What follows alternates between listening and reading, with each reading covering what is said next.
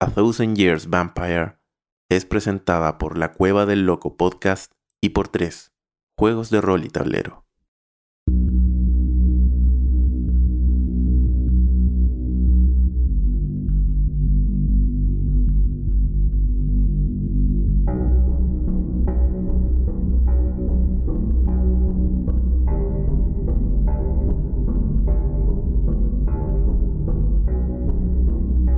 Capítulo 9 Némesis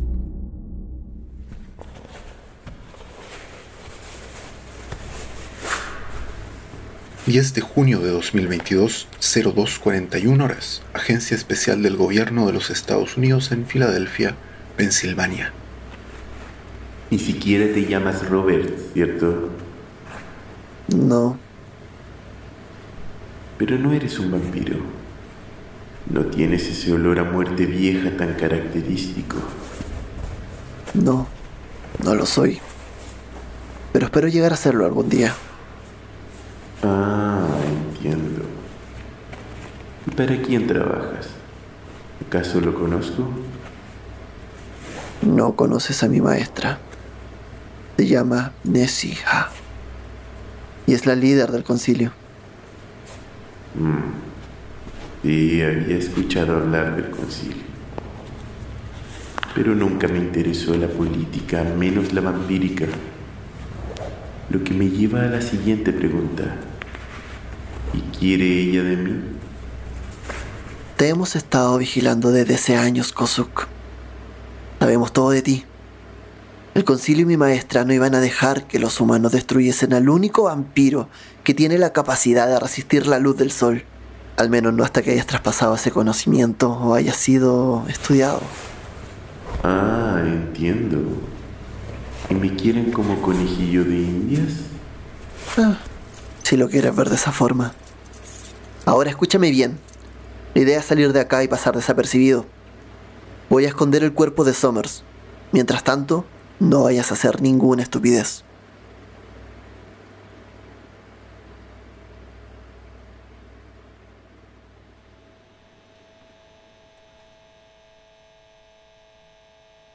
No pasó mucho tiempo antes de que comenzáramos a frecuentar mucho más seguido con Amir. Junto a él, no me importaba nada.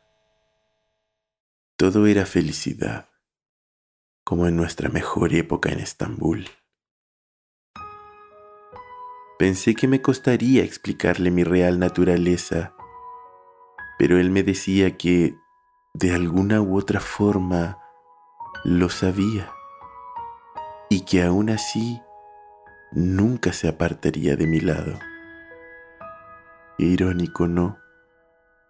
Las mismas palabras que usó el día en el que le di muerte hacía más de 500 años atrás. Con el tiempo, Amir dejó a su familia y se fue a vivir conmigo algo que ni su ex esposa ni su hija se tomaron para bien. Amir no les ocultó el por qué las dejaba, y desde ese momento me transformé en el fruto del odio de esa familia. Durante los siguientes años, Amir se transformó no solo en mi amante, sino que en mi cuidador durante el día pero como era de esperarse, no pasó mucho tiempo antes de que nos diéramos cuenta de que él envejecía y que nuevamente, en algún momento, la muerte nos iba a volver a separar. Una noche, mientras conversábamos en el balcón de la casa, me lo pidió. Me dijo que lo transformara que era la única forma de cumplir su promesa, de siempre estar a mi lado. Al principio me negué rotundamente. No podía dejar que sufriera tanto como yo.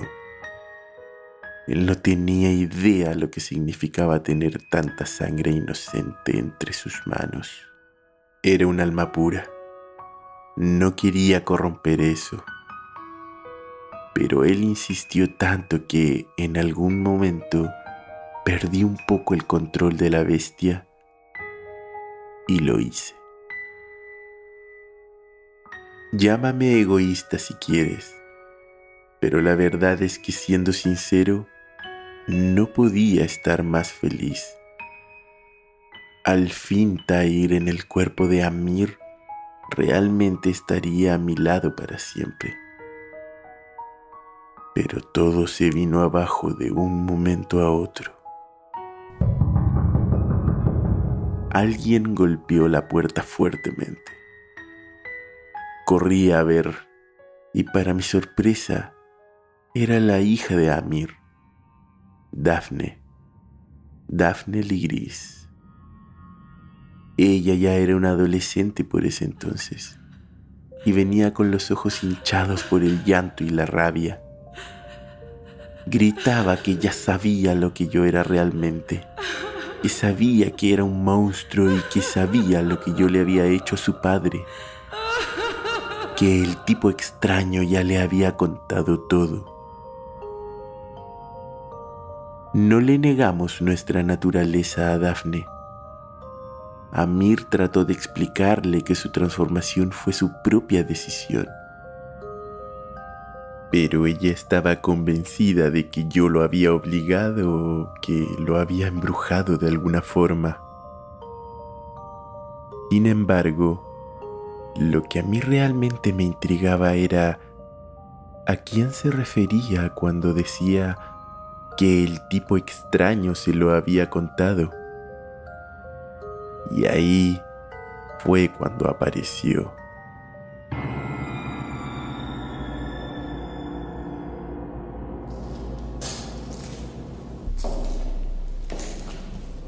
Sus pasos resonaron en el salón mientras Daphne discutía con Amir. ¿Qué acaso ya te olvidaste de mí, Mubarak? Eisalur entró, me miró fijamente y sonrió de manera maquiavélica. Mi sorpresa fue tanta que me pilló demasiado desprevenido utilizando sus dotes vampíricas, en un abrir y cerrar de ojos, me clavó una estaca de madera en el pecho a mí y a Amir, y luego miró a los ojos a la pobre Dafne y la paralizó del terror. Otra de las cosas que podemos hacer. Luego de ello nos trasladó a los tres y nos llevó al techo de la Catedral de Boston. Esperó poco antes del amanecer y recitó algo. De hecho, aún recuerdo sus palabras. Escribe al ángel de la iglesia en Filadelfia, ¿por qué has guardado la palabra de mi perseverancia? Yo también te guardaré de la hora de la prueba esa hora que está por venir sobre todo el mundo para poner a prueba a los que habitan sobre la tierra. Eran versículos del libro del Apocalipsis de la Biblia. Guardó tanto odio hacia mí durante tantos años que planificó cada detalle de mi muerte de manera de verme sufrir lo que más pudiera matarme a mí junto a mi gran amor que trascendió las eras. Sería la venganza perfecta. El sufrimiento de la pobre Dafne no fue más que daño colateral, parte del sadismo de Isalur. Quedaban pocos segundos antes de que saliera el sol. E Isalur ya se había ido antes de que amanezca pero seguramente estaba refugiado en algún lugar en el que pudiera ver su obra, su venganza. Amir y yo estábamos paralizados por las estacas, mirándonos el uno al otro. Y si bien no podíamos hablar, con nuestra mirada nos despedimos. Pensamos que probablemente así como ya lo hicimos una vez, nuestras almas trascenderían, se reencontrarían más adelante en otros cuerpos, pero con el mismo amor de siempre.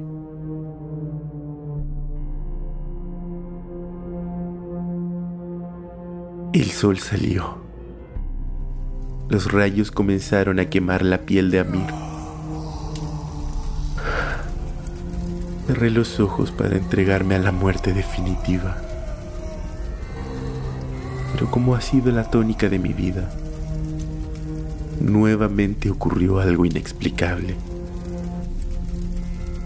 Ya ves, estás escuchando esta grabación. Eso solo puede significar una cosa. Por alguna extraña razón, no me pasó nada. De pronto me di cuenta de que el sol no me dañaba. Recordé la cicatriz que me quedó en la mano el día en que tuve que salir rápidamente de la casa de Tahir hace 500 años atrás. Pero ahora, sin entender por qué, el sol simplemente no me dañaba. Debía haber estado feliz, pero no. Sin planificarlo, la venganza de Eisalur fue perfecta, puesto que frente a mí, Amir gritaba de dolor mientras su cuerpo ardía y yo no podía hacer nada al respecto. Daphne gritaba por ayuda al ver a su padre quemándose y en algún momento logró soltar las amarras que le había dejado Eisalur. Me sacó la estaca del corazón, probablemente esperando que yo pudiese de alguna forma salvar a su papá, pero ya era demasiado tarde. Ya no quedaba nada de él. Me fui y dejé a la joven en ese lugar, junto a las cenizas de su padre, y mientras lo hacía, solo podía pensar, si existe un Dios, ¿qué fue lo que hice para que me odiara tanto?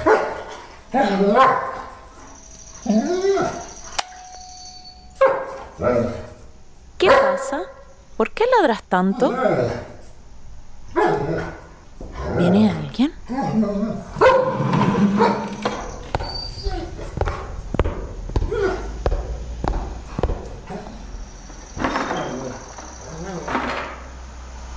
¿Y tú? ¿Qué haces acá?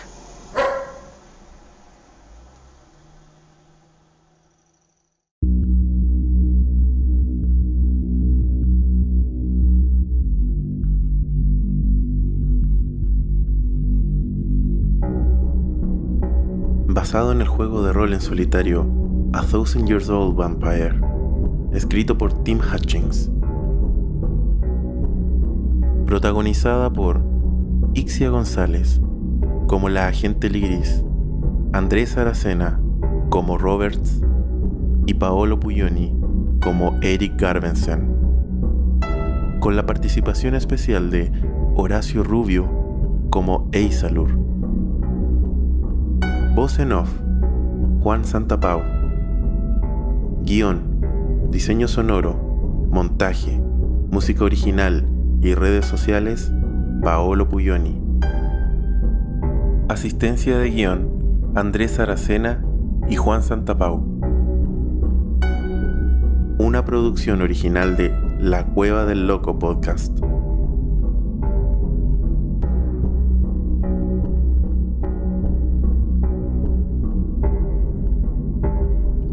Thousand years